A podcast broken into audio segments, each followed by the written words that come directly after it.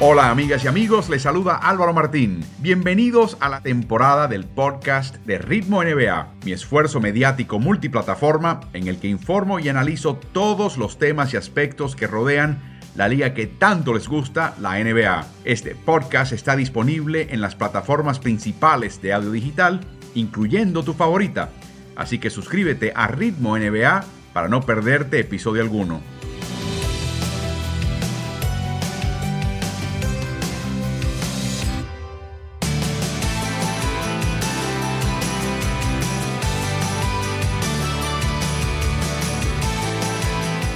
Muy buenas noches y ah, para aquellos que están en España a la madrugada, saludos a ustedes. Bienvenidos al streaming de Ritmo NBA junto al coach Carlos Morales. Les saluda Álvaro Martín. Carlos, una noche muy interesante. Hoy, en esta noche en particular, está jugando en casa Brooklyn contra Golden State. Es un equipo de Brooklyn, Carlos, que está invicto contra el oeste. Y de eso vamos a hablar a continuación. ¿Cómo estás? Muy bien, Álvaro. Contento de estar nuevamente acá en Ritmo NBA. Y precisamente, Carlos, se habla siempre el oeste siendo la mejor conferencia, lo hemos escuchado ya casi por una generación, ¿no? El oeste está muy bueno, es más, hay que redistribuir los espacios, las plazas en los playoffs para traer a los mejores equipos. Hay equipos del este que no merecen estar en playoffs, equipos del oeste que se quedan fuera. Bueno, ¿qué tal si te digo, Carlos, que hemos visto y estamos presenciando una virada de tortilla en este caso? El este este año, sabíamos porque se habían armado ciertos equipos de cierta manera, está no solamente mejor, está mucho mejor que el oeste en esta primera parte de la temporada. Y si examinamos las estadísticas hasta ahora, francamente hablan volúmenes. los equipos del este están ganando el 56% de sus partidos contra el oeste, comparado con el 47% el año pasado. Hay cuatro equipos invictos, Washington 3-0, Brooklyn 2-0, Nueva York Knicks, Filadelfia. De hecho, 11 de los 15 equipos del este tienen marca ganadora o igualdad de victorias y derrotas contra el oeste. Los únicos que tienen marca perdedora contra el oeste son Atlanta Hawks, curiosamente Milwaukee Bucks, el campeón defensor, Toronto Raptors y Charlotte Hornets, Carlos. ¿Lo ves? O sea, lo que te presento en esta gráfica lo estás refrendando eh, eh, a, ojo, a ojo sencillo, a ojo pelado, Carlos. Bueno, tan, tan es así que hace eh, este, este fin de semana los Chicago Bulls visitaron la ciudad de Los Ángeles en noches consecutivas. O sea, eh, fueron contra los Clippers primero, les vencieron por 10 puntos. Y los Lakers, entre comillas, los agarraron cansados a los Chicago Bulls en la noche siguiente y le, dieron una paliza a los Bulls de apaga y vámonos, que se acabó por 20 puntos porque hubo mucho garbage time, mucho tiempo basura. Eh, cuatro o cinco minutos donde jugaron con la, la reserva, pero fue un dominio total. Así que Chicago eh, fue por la gira de Los Ángeles y la barrió y de hecho están pensando renombrar el Staples Center a nombrarle United Center West. Eh, pero Carlos, en serio ahora, eh, en, eh, particularmente ese partido que mencionas, el de Chicago y Los Ángeles Lakers, esta mañana la gente que sigue al equipo profesionalmente estaban rascándose las vestiduras. Estaban ya reclamando el despido de Frank Vogel y sacando listas de a quién a estas alturas de la temporada podrían contratar para este equipo. Se hablaba de Terry Stotts como el gran reemplazo. Fisdale como asistente, aunque no sería exactamente el que uno quiere. Es increíble, Carlos, como un equipo como Los Ángeles, cuando arman este circo y, la, y empiezan a trastabillar por, primordialmente por ausencias, no tienen paciencia, Carlos. es un buen augurio para, para Bogle, porque recuerda que el año pasado, en un momento dado, toda, no la prensa de Milwaukee, porque es un mercado pequeño, la prensa de los Estados Unidos pedía la cabeza de Budenholzer y se hablaba de quién se podía ser su, su, sustituto, ¿no? Eh, que habían varios candidatos y Budenholzer terminó ganando el campeonato. Así que Vogel está en muy buena compañía en este momento. Ojalá, veremos qué pasa con Los Ángeles. LeBron sigue fuera, pero se habla que su retorno es inminente tan temprano como el viernes. Veremos si ese es el caso. Juegan en Boston contra los Celtics. Veremos si es el momento que él retorna a esa lesión abdominal que lo ha mantenido al margen por ya varios partidos. En Brooklyn, como menciono, siguen ganando y siguen ganando sin Kyrie Irving. Y aunque se lesionó el hombro Kevin Durant en el cierre del triunfo contra el OKC Thunder, su ex equipo, todo va bien. Marca de 3 y 0 esta semana. Hoy están jugando esta noche contra Golden City en las manos llenas. Están perdiendo por 5 en la primera mitad. Carlos, pero este equipo está bien, bien aceitado. Están armando un equipo que está ya aceptando papeles temprano en la temporada. Notas un equipo, Carlos, que no tiene que hacer ya muchos ajustes una vez pierden a Kyrie Irving y ya están cada cual entrando en su papel. Bueno, obviamente eh, cuentan con, el jugador que muchos mencionan en este momento como el mejor de toda la liga, o sea, el mejor jugador posiblemente del mundo, que es Kevin Durant. Eh, curioso porque creo que Durant hace muchas cosas en la cancha, además de anotar. Sin embargo, los que eh, cantan las loas de Durant solamente hablan de esa gran habilidad que tiene para anotar. pero Durant se ha convertido en un jugador bastante completo. Yo creo que encontrar cada cual su rol tiene que ver mucho con el éxito que ha tenido Brooklyn últimamente que no estén echando de menos a Kerry Irving. Y un jugador que siempre hay que mencionar, porque yo creo que como vaya él, va a ir el equipo, es el caso de James Harden, que no comenzó lanzando bien, que comenzó tratando de amoldarse al nuevo formato de silbatos, ¿no? Eh, donde ya él no puede estar pescando la falta, sino que tiene que recibir la falta. Pero los últimos tres partidos de Brooklyn ha promediado 24 puntos de, promedio y 12, y 12 asistencias. Así que si se encuentra James Harden como segunda voz de Durant, este va a ser un equipo eh, como todo el mundo anticipaba originalmente, todo el mundo hablaba de Brooklyn como un favorito en el este, pero cuando arrancaron, quizás ya sea por las cuitas de, de, de lo de Kyrie Irving, que los distrajera un poco, o ya fuera porque no se encontraba Harden todavía, o porque había que eh, reubicar a jugadores en su papel, Brooklyn no era el equipo que todo el mundo pensaba, está comenzando a hacerlo. Y con Harris, Brown, Blake Griffin, Harden y Durant están cerrando los partidos, Carlos y en el clutch, en los momentos definitorios de partidos cerrados, ese grupo le está yendo, pero muy bien. Y es algo que es a temer. Un grupo con, como pueden escuchar, no tienen un pivot clásico. Blake Griffin juega esa posición. Brown a veces juega un poquito de todo, pero no es un gran tirador. Ahí tienen a Harris, a Harden y a Durán, y con eso debe bastar. O sea, este equipo se puede dar el lujo con esos tres tiradores de tener dos que no son grandes tiradores. Así es. De hecho, Brown es un especialista defensivo o un jugador que que aún con su estatura está haciendo el rol continuamente, poniendo la cortina yéndose al, al canasto. Eh, Blake Griffin, tú sabes que si le das el espacio te puede aceptar el tiro, pero que no, ya no es una persona que tú estés contando con él ofensivamente, continuamente. Eh, con Harris sabes que tienes un francotirador y ni hablar de los ya mencionados eh, Harden y Durant. Así que a raíz de todo esto, el cariómetro ha movido, se ha desplazado esta semana y se desplaza hacia la dirección de ni loco, ni loco regresa al paso que va eh, en el caso de Kyrie Irving, que todavía no se vacuna. En, Nueva York hay una campaña intensa que hablan de, sí, es muy, muy lindo ponerse la tercera vacuna, dice, pero estamos todavía enfocados en la primera vacuna y es casi, casi como si estuvieran enviando ese mensaje a Kyrie Irving.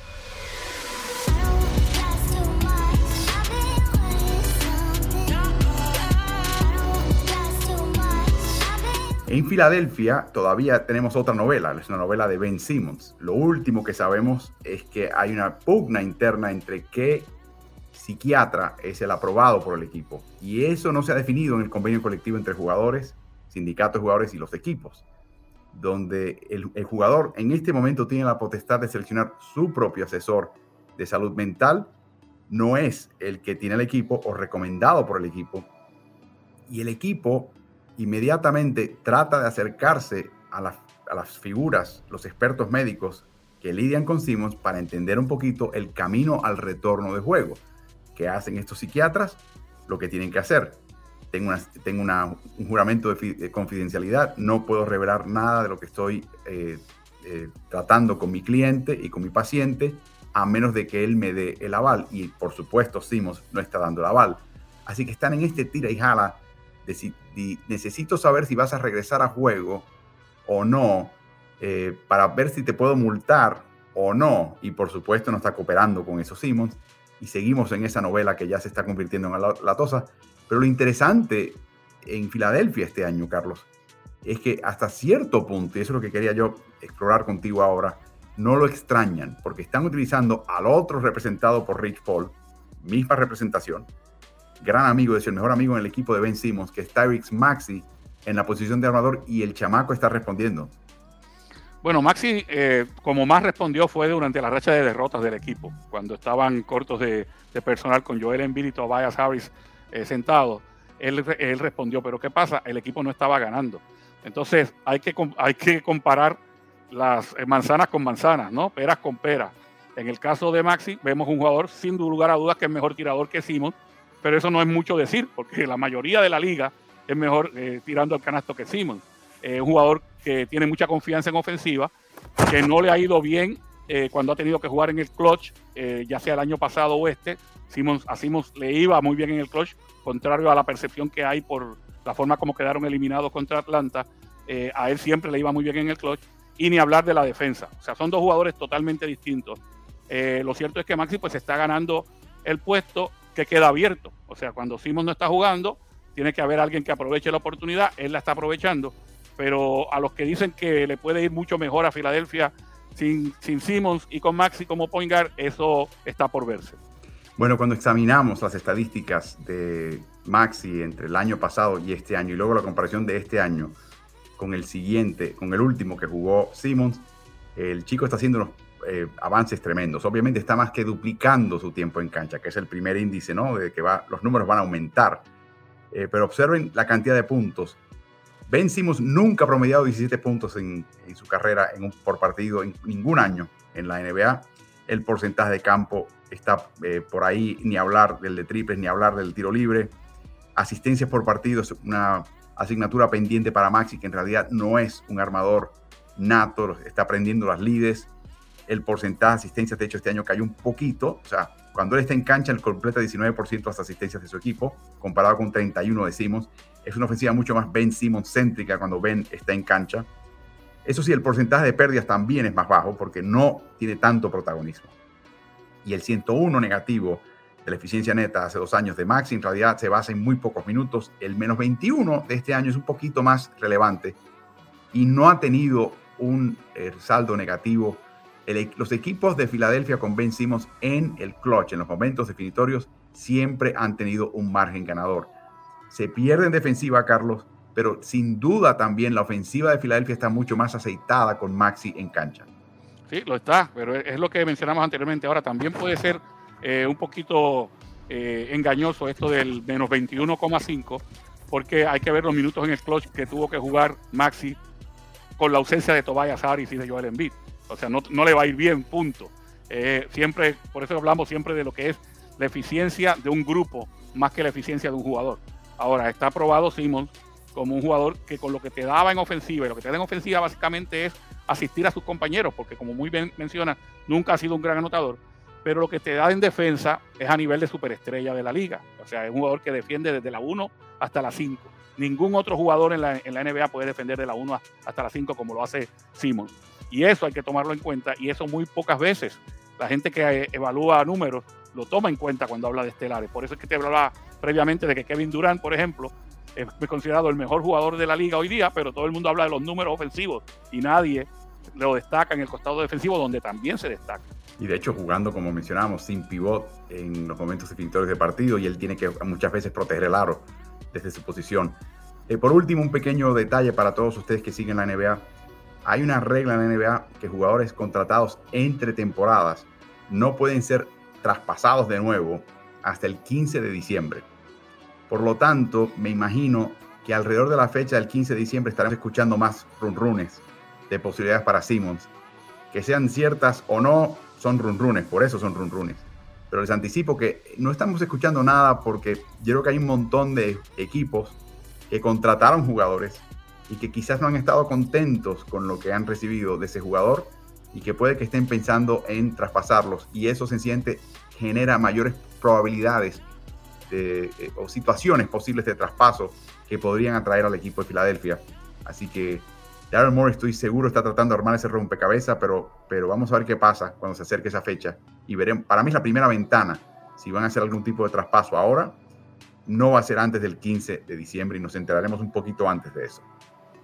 Tenemos una pregunta de Luis Carlos Sanabrias de Bogotá. ¿El buen juego de Cleveland se debe a algún jugador en especial o es un juego en equipo? Buena pregunta. Varios jugadores han, levantado su nivel de gran forma. Eh, uno de los jugadores que hay que ver como, como eje de este éxito tiene que ser Ricky Rubio, sí o sí. No es solamente el, alimentador y buen jugador defensivo que siempre ha sido, ahora también está dando eh, el, gatillo ofensivamente con gran eh, puntería. Tenemos el caso de, del joven Mobley, eh, que ahora se acaba de, lesionar. Eh, se lesionó eh, el hombro o el codo, si no me equivoco. Lo, cierto es que se lo van a perder con un par de semanas. Y hay que ver cómo juega este equipo sin ese joven, porque te da cosas en los dos costados de la cancha. Protege el aro por un lado y luego corre la cancha, termina primero que todo el mundo recibiendo cerca del aro, o si no, tiene los movimientos para jugar uno contra uno. Sexton siempre es una garantía en el, en el backcourt. Básicamente yo te diría que, contestando la pregunta, es la unión de varios jugadores levantando su juego en un momento dado, donde no cuentan con Kevin Love, por ejemplo, y, y, aún así han podido mantenerse jugando. Osmi también defendiendo muy bien. Sacaron un juego hace unos días atrás con, que, con el turco robándose tres balones casi en, en dos minutos y convirtiéndolos en puntos en el otro costado. Así que Cleveland es un, un proyecto todavía que se está eh, formándose, pero que empieza a dar frutos gracias a que todo el mundo ha puesto un poquito de su granito de arena. Sin duda, y eh, mencionabas a Sexton que también se lesionó y ahora lo van a extrañar por un buen trecho de la temporada, pero Jared Allen es otro jugador, Carlos, que hay que mencionar, jugador de la semana, por, por lo que logró y de nuevo, cuando tú eres jugador de la semana en la NBA es porque anotaste, típicamente, o reboteaste quizás. Pero ese no es el punto fuerte de Allen. Y que el, que lo hayan seleccionado habla un poquito del impacto que tuvo en el juego. Y el otro jugador que es interesante es Darius Garland, eh, que siempre estaba aprendiendo las líderes de armador y uno pensaría que con Ricky Rubio se pudiese sentir un poquito incómodo, pero no, ha, habido una mejoría. Obviamente Rubio lo ha traído como pupilo y él se ha aceptado la mentoría de Rubio y me parece que hay muy buena onda. Esa es la otra cosa que está saliendo de Cleveland, Carlos. Por momentos en Cleveland se escuchaba que había mala onda. Que si este problema, que si Kevin Love no se llevaba con nadie, que si este se quiere ir, que eso se ha calmado. Las aguas se han calmado en Cleveland y para, para Cleveland es un paso al frente. Lo de Garland, Garland es interesante porque como Garland y Sexton ya llevan un par de años compartiendo la parte trasera de la cancha y ambos son exactamente lo mismo, bases pequeños. Eh, tuvieron que aprender a, jugar en relevo, básicamente, a que cuando yo arme tú estás de escolta y viceversa. Y ahora, cuando llega Rubio, no le, no le tiembla el pulso a ninguno de los dos, como menciona Sexton, se acaba de lesionar, pero Garland jugando al lado de Rubio ya está acostumbrado porque jugaba con, con su compañero previamente.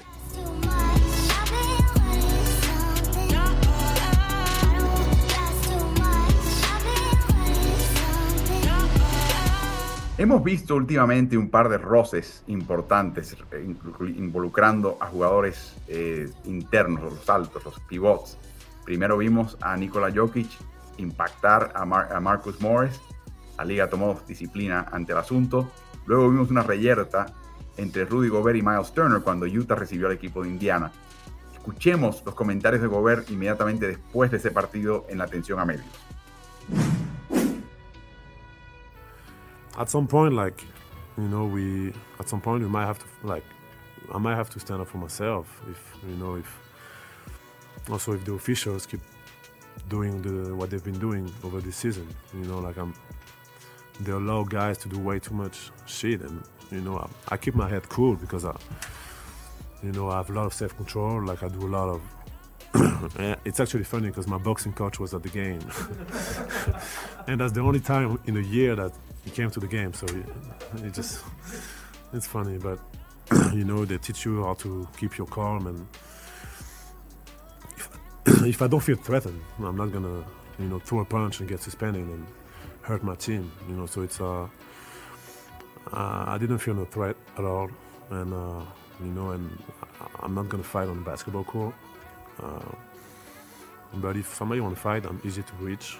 You know, uh, I'm really easy to reach. So I'm just not to do it on social media or like, you know, if anyone got a problem, Instagram, Twitter, WhatsApp, easy.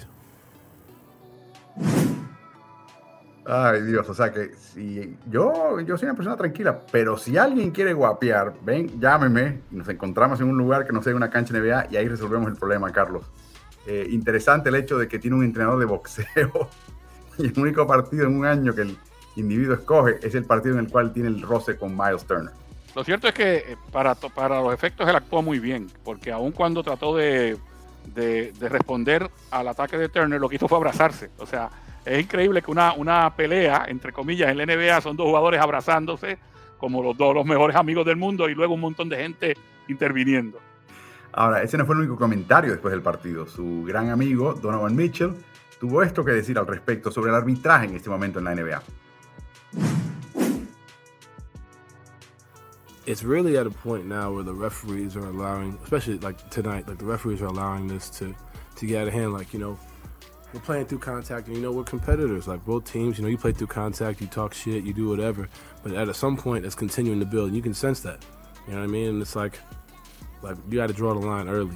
You know what I mean? Otherwise, you're gonna get situations like that where we're, you know, we feel like we're in a situation where we could possibly come back, and then you eject three, you know, three key guys. You know what I mean? It's like, you know, have this energy in the in the first quarter. Like, you know what I mean? It's it's it's, it's inconsistent, you know, with the with the officiating as far as you know the contact, like you know what's good, what's not good, playing through things, and then it's built up frustration for us, and you know, and it goes both ways. You know what I mean? Like that's really where I'm at, like mentally. You know, being able to play through contact. You know, I I work on that all the time, but it's like you know the point where guys can't finish the roll.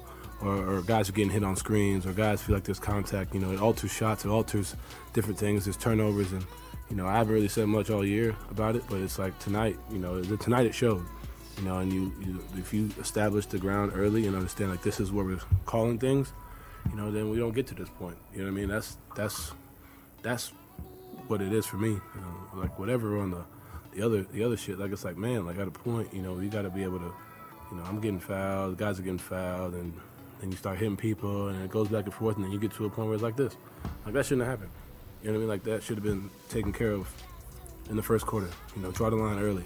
You know what I mean? And it's like, it's just built up frustration. That's all that is. Ese comentario de inconstancia en el cobro es eterno, Carlos. De que el jugador quiere que el, el arbitraje establezca una pauta al cual ellos se ajusten y de ahí siga el partido. Eh, o sea, eso, na, no hay nada nuevo bajo el sol ahí, en ese sentido. Pero él también habla de que este año está notando de que hay una mayor permisividad de contacto eh, y cuando hablamos de eso, estamos hablando de otro tema, ¿no? Porque sabemos que la liga ha dejado de cobrar ciertas faltas que son faltas eh, desleales, faltas de tratar de sacar ventaja al sistema, ¿no? De manipular el baloncesto. Pero él está hablando de otra cosa, Carlos. Está hablando del contacto en situaciones que entorpecen la, el fluir de la ofensiva, que terminan en, en, que no se anote la canasta, en que se pierdan balones eh, y no termine con la canasta y que no se, que se cobraban en el pasado es la implicación de él y que no se cobran este año. Y Carlos, estas palabras a Michel le costó un dinerito, ¿no? Obviamente, o sea, cuando tú vas a buscar eh, en, un diccionario o en una enciclopedia eh, conversaciones o discursos que te llevarán a una multa, hay un ejemplo ahí claro de, de Mitchell. Increíble, o sea, le tiró con todo a los árbitros, básicamente ineptitud, es lo que, es lo que él está, sin utilizar esa palabra, está diciendo los árbitros no están pudiendo controlar el partido desde temprano, nos están dando golpes por un lado, hay contacto por el otro, la gente pierde la paciencia, ellos no hacen nada, esto se pudo haber evitado en el primer cuarto, los está, los está eh, culpando como que ellos fueron los que los, los, responsables de la debacle y de la y de ese encontronazo, así que definitivamente que tiene que ser multado. Pero hay validez en el argumento del Carlos, particularmente lo que él habla de que es cuando sales de la pantalla y atacas el aro en el pick and roll, eh, en ciertas jugadas donde hay golpes eh, y de repente en vez de terminar en canasta termina en un tiro errado o en sin falta o, o pérdida de balón. Perdido. Uh -huh. Bueno, tú sabes que eh, te decía afuera de, del aire, Álvaro, que yo creo que hay una, una situación de percepción que puede ir de partido a partido. O sea, que tú estás viendo un partido una noche y dices, uh, se están pegando con todo y los árbitros no cobran nada, los están dejando jugar, que es la frase que se utiliza mucho.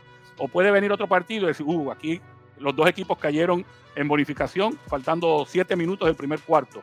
Eh, se está cobrando todo, no te dan respirar. O, como pasa muchas veces, un fanático de los Lakers, por decir algo, eh, pudiera decir, me están matando a mi equipo y, no lo dejan jugar en el otro lado. O sea, le, le, están dando faltas a todo lo que da, no cobran nada, sin embargo ellos le soplan en el oído al otro y le cobran falta.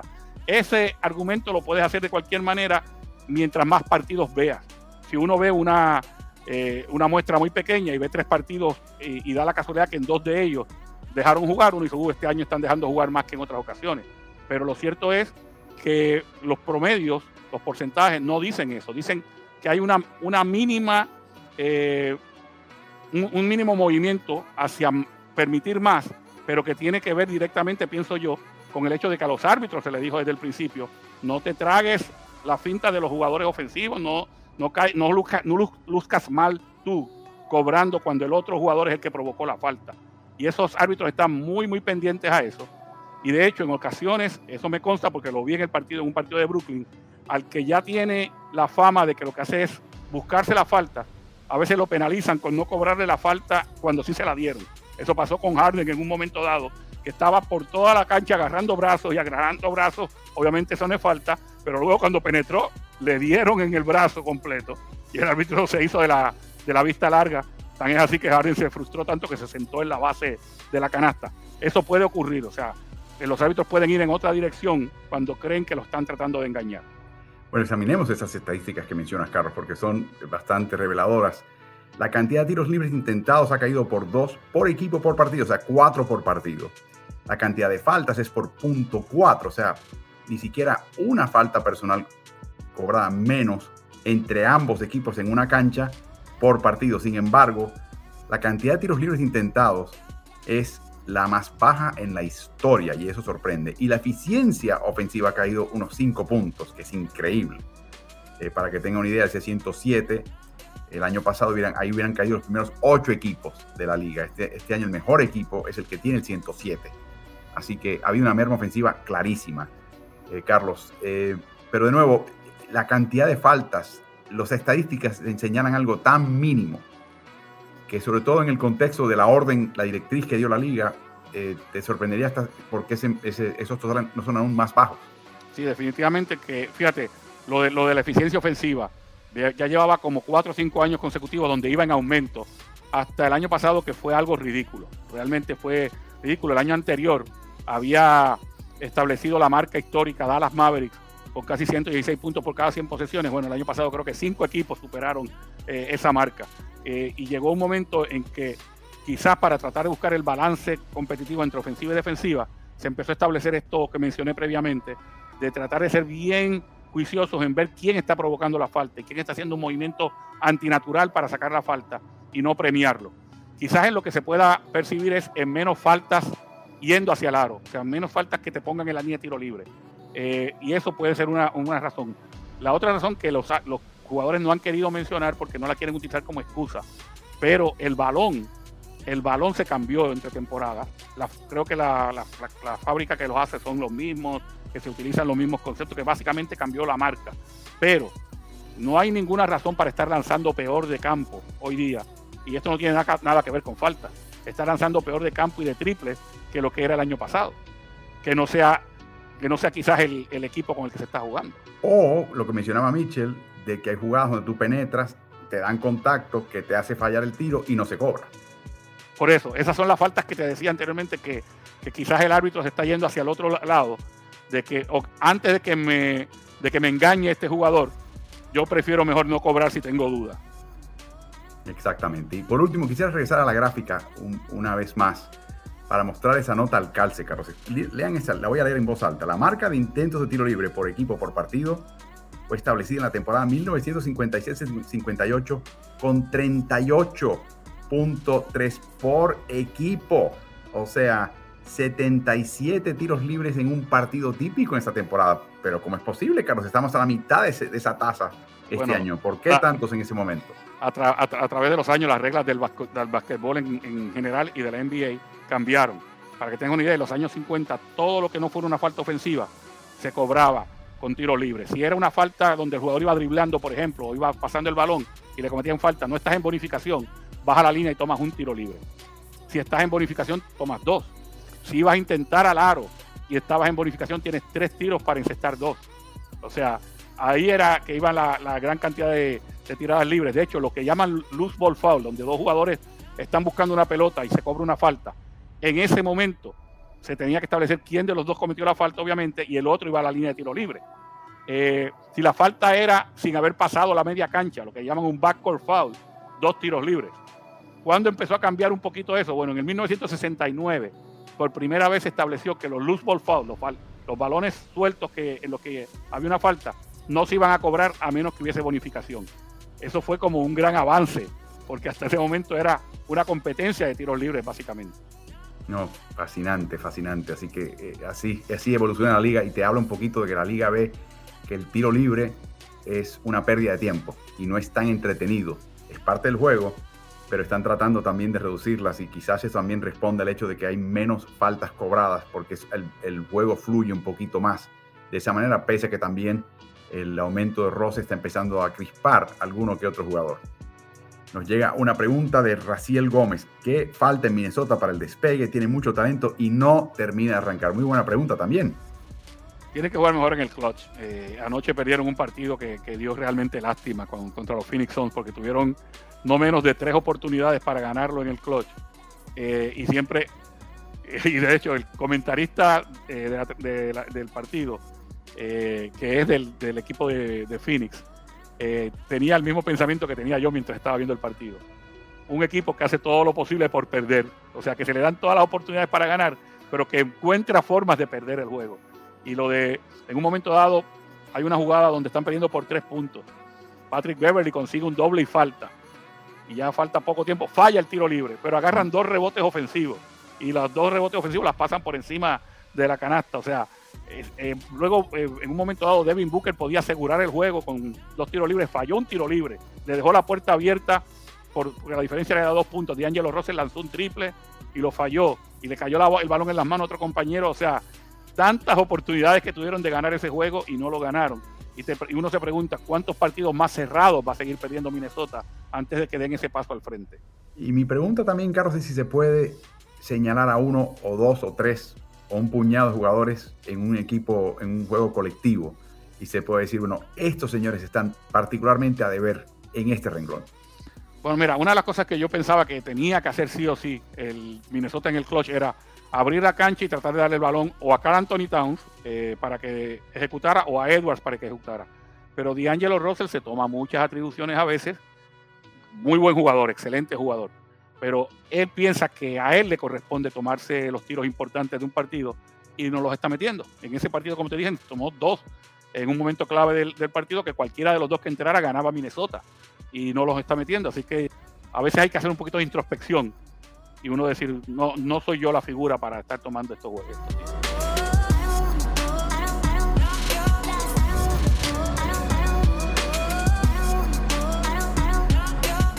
Un individuo que es una figura indiscutible, ya lo mencionaste, Carlos, el mejor jugador en la NBA y quizás en el planeta, es Kevin Durant. Y Kevin Durant este año está haciendo, todo sin Kyrie Irving y han reorientado el equipo. Y las estadísticas de él lo empiezan también a avalar, Carlos. Eh, este año está teniendo, en cuanto a la cantidad de intentos por 36 minutos, su máxima en su carrera. Está intentando más. Debo decir que está intentando menos triples, más dobles. Están quitando el triple a Durán. Los porcentajes siguen altísimos, quizás altos de su carrera.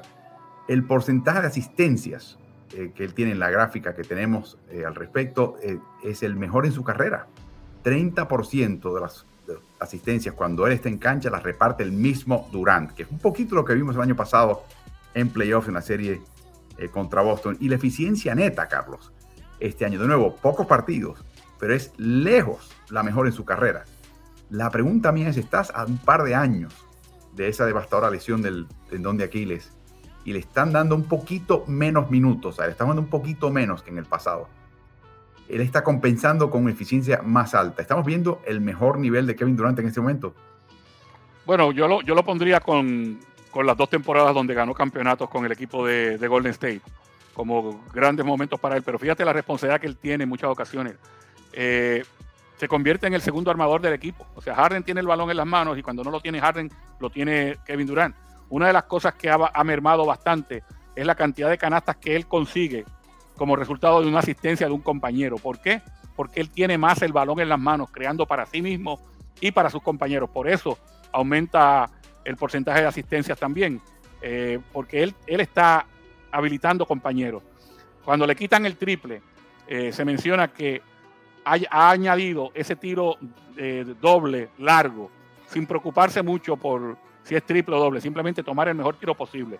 Que de los codos se parece mucho a, a en sus tiempos. O sea, eh, ese es el poste bajo. Era el poste bajo de Dernovisky, ahora será el poste medio de Durán porque también juega de espalda al aro y también juega poniendo el balón en el suelo por la línea de fondo para terminar él o para hacer el pase de martillo al otro lado. Está haciendo de todo en ataque. Pero, pero vuelvo a decir, que pienso que se le está haciendo un servicio flaco cuando se habla solamente del ataque de Kevin Durant, porque Durant se ha convertido en un jugador completo, que, defiende, que rebotea y que anota, obviamente. Y de hecho, tiene que rebotear y defender tanto más que en sus años de gloria en Golden State. Así que curioso que esta noche se enfrente a su ex equipo.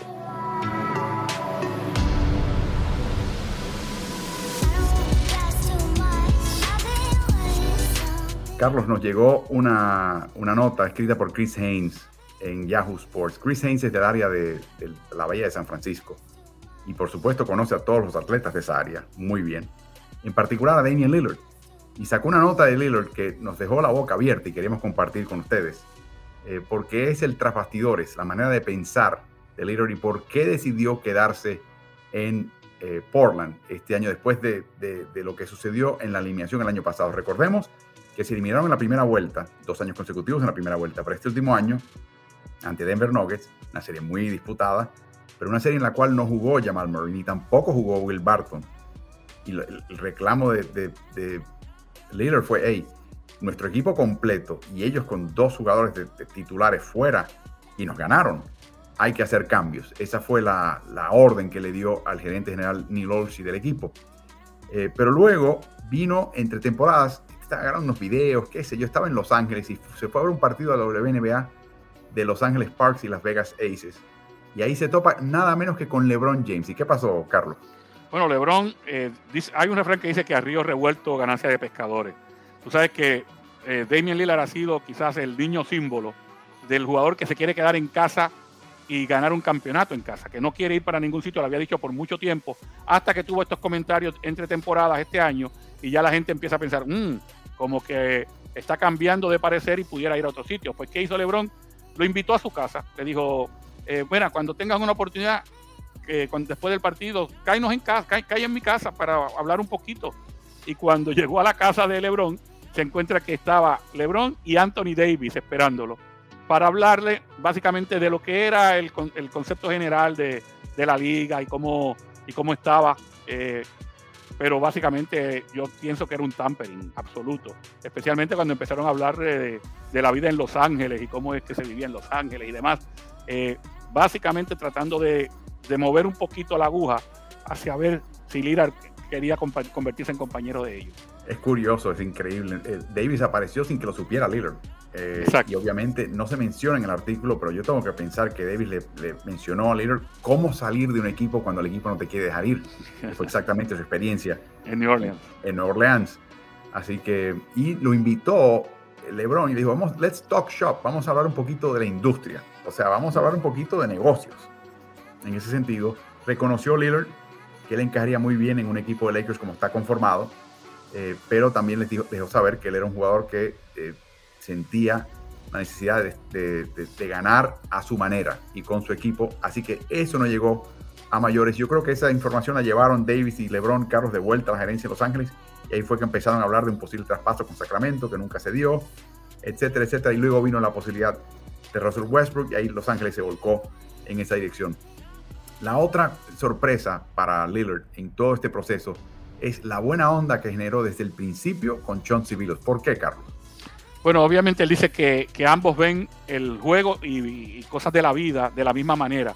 Y que él se da cuenta de que no es que Billups esté tratando de, eh, mostrarse afín con Lillard. O sea, él no está diciendo las cosas porque piensa que es lo que Lillard quiere escuchar, sino que él empieza a decir cosas y Lillard dice, uh, este hombre piensa igual que yo. Y que él quería tener esa oportunidad de jugar con, con un hombre que lo dirigiera, que hubiese sido un base eh, importante en la liga, un gran jugador, un campeón, un MVP de, finales y que además tuviera la misma visión del juego que tiene él. El otro momento importante en esta temporada, Carlos, fue para él, fue ver en el fin de la temporada, en las finales, a jugar al equipo de Phoenix, como estaba conformado, y al equipo de Milwaukee. ¿Por qué? Bueno, en el caso de Phoenix, él dice, nosotros tenemos los elementos que tiene, que tiene Phoenix para ser campeón, lo que tenemos que hacer es redondearlos con algunos jugadores. Fíjate que eh, dos estrellas tiene Phoenix en el caso de Chris Paul y Devin Booker. Yo tengo a CJ McCollum al lado. Ellos tienen un pivot que les ayudó muchísimo en el caso de DeAndre Ayton. Yo tengo uno de los mejores de la liga eh, en el caso de Nurkic. Eh, y lo que nos falta es redondear un poquito. Y, tú sabes el, el, gran orgullo que sería ganar en esta, en, este misma, en esta misma plaza, en esta misma ciudad, donde yo he dejado sudor y lágrimas, viendo la final a Milwaukee, viendo cómo celebró Giannis Antetokounmpo, eso es lo que yo quiero para mí. Yo me preguntaba, decía Lillard, si los jugadores cuando empezaban a llorar y demás, después de un triunfo, si eran genuinos o si simplemente era un show para las cámaras. Yo me puse a ver ante Tocumpo, la forma como reaccionaba, parecía un niño pequeño, no sabía para dónde agarrar, miraba a los familiares, lloraba un poco, se, se tapaba con una toalla. Yo quiero ganar un campeonato como él y te anticipo que voy a llorar igual que él. dice, voy a llorar a moco tendido, dice. Y por último, Carlos, está, hay un personaje que, que, pesa mucho en todo esto y se trata de su padre, Houston Lillard, conocido como Big Hugh en Oakland. Cuando se casó entre temporadas, Damian Lillard, Carlos, habían 60 miembros de su familia, habían más personas en la boda, pero 60 de ellos que se han mudado a Portland. O sea, él tiene, él tiene toda una comitiva, 60 familiares viviendo en Portland. Si él se va a otro sitio, el, dislocamiento es importante. Y los comentarios de su papá, Big Blue, que ven en, cámara en, esta toma con su hijo a principio de su carrera, eh, pesa mucho. Hablas un poquito del carácter de Big, de Hugh y cómo llegó a, a, a, inmiscuirse indirectamente en la decisión de su hijo. Sí, mira, eh, tiene la fama este señor desde que vivían en Oakland, obviamente, donde es oriundo eh, Dame, de que es una persona que algunos hasta lo, le tienen miedo, porque no saben dónde está parado, porque siempre es de estas personas que están serios y callados y que cuando hablan es para decir algo específico, ¿no? Pero que a lo largo de su carrera, en distintas decisiones que ha tenido que tomar Damian Lillard, él le ha dicho, bien parcamente le ha dicho, olvídate del resto de la gente, hazlo. Y, y, le ha tomado en dos o tres situaciones. Y en este caso, cuando él hablaba de la posibilidad de irse de Portland eh, con sus familiares, había un silencio absoluto de su papá. Y eso lo interpreta, cuando él no siente ese hazlo, él piensa, bueno, mi papá no quiere de ninguna forma yo me vaya, lo que pasa es que no me lo dice porque ese es su carácter, pero no quiere. Ahora, también decía que había algunos familiares que se le acercaban y le decían, hey, por nosotros no lo hagan, ¿eh? Si tienes que tomar una decisión de irte y esa es la mejor para ti, tómala. Pero en el caso de su padre, que él, lo, él toma mucho en serio y en cuenta lo que su padre piense, no le decía ni una cosa ni la otra. Y cuando finalmente tomó la decisión que dijo, no, yo no me voy para ningún lado, me quedo aquí en Portland, su padre tuvo una sonrisa y un pequeño comentario y eso le hizo saber a él que en todo momento su padre había pensado que lo mejor era que se quedara en Portland. No, esa es un artículo fascinante eh, que habla de todo esto, se lo, hemos eh, resumido. Eh, Carlos, te das cuenta también que eh, Lillard está, está tratando de hacer algo a su manera, que él verdaderamente no le interesa el tema. Lo que sí hay una inestabilidad ahora en la franquicia a nivel de jefatura que tiene que resolverse. la esposa, perdón, hermana de, del fenecido dueño del equipo, Jody Davis, ahora tiene que resolver un poquito la situación. La gerencia está perdiendo ciertos baluartes. Olshi está siendo investigado por, por internamente por un bufete del, del, equipo, por supuestamente malas prácticas y comportamiento que tienen que revisar. Es un momento incierto para el equipo y él no ha tenido el mejor comienzo de temporada deportivamente para el equipo. Y Carlos no se ha solucionado el problema principal, que es la defensiva perimetral que plantean McCollum y Lillard. Ahí está, ahí hay una gran diferencia en lo que él pensaba que es Phoenix, por ejemplo, o lo que pueda pensar que es Milwaukee, ¿no? Cuando equipos que llegan a una final llegan no solamente por el, por el carácter de sus superestrellas y porque puedan anotar mucho, sino porque son capaces de frenar al rival en momentos eh, importantes, en momentos definitorios. Y Portland no lo, no lo ha podido hacer en las últimas temporadas. Así que a veces también vuelvo con la palabra introspección. Hay que mirar hacia adentro de vez en cuando y decir, ¿qué más puedo hacer yo para ayudar a este equipo? Y quizás es emplearse mejor en el costado defensivo. Bueno, Devin Booker tuvo una mejoría tremenda y quizás eso fue un factor para ellos llegar a donde llegaron. Y la otra cosa que me viene a mente, Carlos, es John Civilos, que ganó su campeonato con Detroit, que es un mercado chico y que también le tiene que haber dicho un poquito cómo era la cosa, ¿no? Todo el mundo en nuestra contra, nadie nos daba una, la oportunidad de ganar nada y fíjate lo que logramos, y lo logramos calladamente con un grupo que se llevaba muy bien. Yo me imagino que les tiene que estar hablando de esas, esos años en Detroit para tratar de convencerlos de que puede lograr algo similar en Portland. Otra pregunta, esta vez de José Adán Santos. ¿Qué pasa en Miami que en los últimos partidos, último cuarto, empiezan a perder ventajas y eh, terminan eh, perdiendo algunos partidos, Carlos. Bueno, yo creo que es un equipo que está. Primero, Jimmy Butler es bien importante. Estuvieron partidos sin Jimmy Butler. Ahora también han tenido que jugar sin Bama de Bayo. Es un equipo que depende mucho de la ofensiva que puedan darte. Cuando te cierran la pintura, los tiros que puedan meter tanto Hero como Robinson. Robinson no, había, no las ha estado teniendo todas consigo. Hero sí. Y se han enfrentado a, buenos rivales. O sea, son, partidos donde cualquiera de los dos equipos podía ganar y han tenido rivales que, lo han dejado en el, en el camino. Yo creo que Miami eh, por lo menos está haciendo lo que su cuerpo técnico y su gerencia esperaban que, tuviera. Es una mejoría en relación al año pasado y que volvieran a figurar en los primeros planos. Y yo creo que cuando estén saludables y estén completos, este es un equipo bien difícil para jugarle en contra. O sea, cuando tú estás jugando contra ellos, te machacan, te defienden al límite de la falta, te protegen bien la pintura, comparten mucho el balón. Eh, sí dependen de que en, muchas ocasiones de que Duncan Robinson venga fino, especialmente cuando el otro equipo cierra la pintura. Pero a mí me gusta mucho cómo está eh, formado el equipo de Miami y obviamente la dirección técnica que tienen con Eric Spoelstra es a número uno. Hemos visto partidos, hemos visto partidos, Carlos, que a mí me transportan a la era de Riley en los Knicks, donde anotar les cuesta tanto trabajo y de repente ves un Carl Lowry jugar un partido de 37 minutos sin un solo punto y hay momentos, no son frecuentes, son escasos, más bien son la excepción, no la regla, donde hay un apagón ofensivo tremendo, pero yo pienso que este equipo está encontrando la fórmula, eh, la tiene ya, la está afinando en realidad, y la, la, clave para Miami es estar sanos y salvos cuando entra la temporada. Y no hay equipo en la NBA que pueda decir claramente nosotros somos mucho mejores que ellos. Exactamente. Así que apuntan para estar saludables, en buen estado y a ver qué pasa cuando empiecen los partidos de playoffs.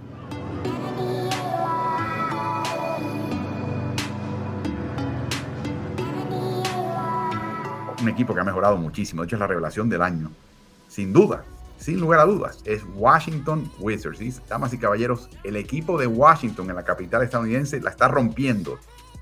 Han ganado 10 de sus primeros 13. No han tenido un comienzo de 10 y 3 desde la temporada 74-75. Estamos hablando de la época prehistórica, hace casi 50 años, donde Wes Unseld padre estaba jugando y no Wes Unseld hijo dirigiendo la franquicia como lo hace ahora, Carlos. Interesante lo que en el mes que, se, transcurrió entre la salida de Scotty Brooks como técnico, hoy asistente en Portland, y el nuevo técnico Wes Unseld Jr., que venía de Denver como asistente, Carlos pasó un mes donde habían entrevistas y habían posibilidades y se ocultaban y se evaluaban candidatos. Interesante que el gerente general Tommy Shepard, básicamente casi a diario, estaba manteniendo al día a Bradley Bill. ¿Qué te dice eso? Bueno, obviamente que lo, toman en cuenta como figura, la figura importante de la franquicia y eso tiene que hacer sentir muy bien al jugador. O sea, él se debe sentir como un Kevin Durant o un, o un LeBron James o un Stephen Curry, ¿no? Cuando la gerencia tiene esa, e, esa conversación continua contigo para decirte los pasos que está dando y consultarte sobre los pasos que está dando. Así que me imagino que Bradley Beal se siente dueño del equipo, como, es la frase que se usa mucho en el argot, ¿no? Como la, figura importante, trascendental. Miren lo que ha logrado este equipo este año. La primera reunión del equipo de Onsel, él declaró que ellos querían estar entre los 10 mejores equipos en cuanto a eficiencia defensiva en la liga. Bueno, superaron esa expectativa, están cuartos ya de vigésimos a cuartos. Un cambio brutal. 10 puntos menos por 100 posesiones es un cambio brutal. Y ni hablar el porcentaje reboteador donde ha mejorado. Y de nuevo, en esta categoría mejorar una décima de punto de porcentaje es importante. Ya están casi, casi entre los 10 mejores en ese, ese rubro. Lo curioso que está sucediendo, Carlos, es que Bradley Beal está teniendo superiores rendimientos ofensivos en su carrera. Porcentaje de campo del 40%, de triple el 25%, son los peores en una década en la NBA. Sin embargo, están ganando sin él, Carlos.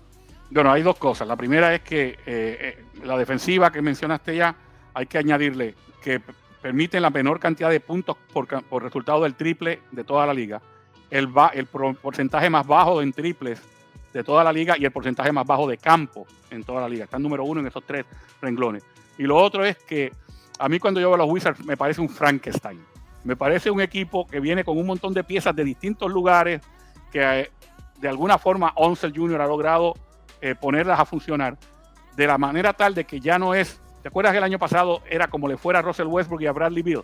Bueno, Westbrook se fue, al Bill no le está yendo bien y siguen ganando. ¿Qué quiere decir esto? Profundidad número uno, tienen una muy buena banca y jugadores complementarios en el cuadro titular. Eh, Dean Weedy ha sido una, un éxito rotundo tener a Dean Weedy. Tener a Montres Harrell, que ya había tenido una temporada baja hace, hace un par de, años con los Lakers.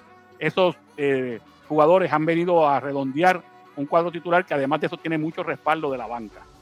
Mencionas a Montreal Harold, Carlos. Él y Bill tienen un espectáculo armado en la atención a medios ahora, donde vienen con vestidos de forma estrambótica y se presentan y es todo un acto de comedia. Podemos escuchar eh, más adelante algunos de estos, estas intervenciones entre ambos que eh, son entretenidísimas y te habla también de la química. Estos señores están jugando juntos por primera vez y la química, la buena onda entre ambos es absolutamente palpable. Lo curioso, Carlos, es que ya se está coreando en el estadio de Washington el canto de MVP y no cuando Bradley Beal está en la línea del tiro libre. No, es cuando bajar en la línea de tiro libre y le pidió en la, última conferencia de prensa a los fanáticos que por favor esperen al segundo tiro libre para hacerlo. Porque dice, empiezan a corearme MVP desde el primer tiro libre y yo empiezo a decir, uh, me están cobrando, me, cantando MVP y yo pudiera fallar los tiros libres pienso en eso y siempre fallo el primer tiro libre. Así que por favor, no me lo digan más. Y no fue el único en quejarse de eso. No, hoy en un programa eh, televisivo donde entrevistaban a Kyle Kuzma, dijo lo propio, que en un momento dado él fue a la línea de tiro libre y ya le estaban cantando MVP. De hecho, está jugando muy bien Kuzma como alero titular de este equipo. Y le cantaron lo mismo y cuando tiró los tiros libres falló el primero. Así que pide también que por favor esperen al segundo tiro libre para cantarle MVP. Escuchemos. Oh, to the left, to the left. Everything. Carlos, eh, este equipo está rompiéndola. Sin embargo, tienen la séptima peor asistencia en la cancha. Los únicos que no se han enterado son los residentes de la capital estadounidense que tienen un equipo que tiene una joyita, quizás porque piensan que es un Frankenstein y no tienen mucho, eh, no tienen mucha confianza a nada que emane de ese equipo tras tantos años de desilusión. Pero Pienso que en este momento, Carlos, lejos, es más, prácticamente en, esta primera parte de temporada no, hay, no debería haber competencia. El técnico del año en la NBA es Wes Unseld, hijo. El gerente general de la NBA es Tommy Shepard. Bueno, y, viste lo que hablaste anteriormente de la química. Cuando un jugador como Bradley Bill, que es la estrella del equipo, no le está yendo bien y está genuinamente tan contento en las conferencias de prensa y le está pasando tan bien, eso quiere decir que está poniendo el equipo por encima de lo que serían sus logros personales. Concluimos este streaming de la NBA con sonrisas en Washington y rematamos de esta manera el tema del día de hoy que comenzamos la transmisión del hecho de que el este está en ascenso. El sol eh, sale por el este y está volviendo a imponerse el este como la conferencia más rigurosa, más difícil, cosa que a, una generación de aficionados de la NBA le va a costar trabajo aceptar, pero claramente eso está pasando, lo estamos, estamos viendo en este momento y veremos a dónde va esta temporada en ese sentido, pero claramente el este está mucho más fuerte y le va a dar muchos problemas al, entre sí, a sus rivales internos de la conferencia y contra quien quiera que se enfrenten en el oeste. Así que Carlos.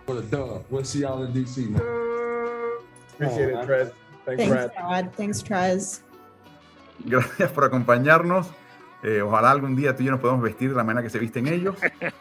Eh, y para ese sentido tendríamos un gran ajuar, pero no importa. Disfruta tu noche, disfruta el resto de los partidos. A Carlos lo pueden hallar siempre en sus redes sociales también en Especialistas del Deporte, donde él tiene un montón de material de la NBA. Pasen por allá y suscríbanse a ese, a ese paquete digital. Carlos, pásala bien. Muy buenas noches. Buenas noches, Álvaro, y buenas noches a todos los que han estado conectados.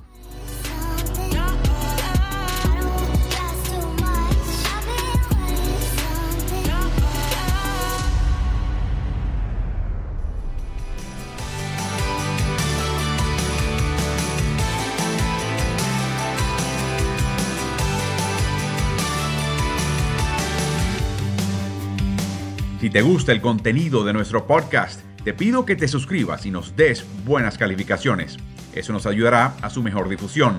Y corre la voz, porque Ritmo NBA es el nuevo canal multiplataforma digital de información y opinión de quien les habla Álvaro Martín. Lo puedes hallar en Twitter, en Instagram, en Facebook y en YouTube. Búscanos siempre como Ritmo NBA. Hasta el próximo episodio.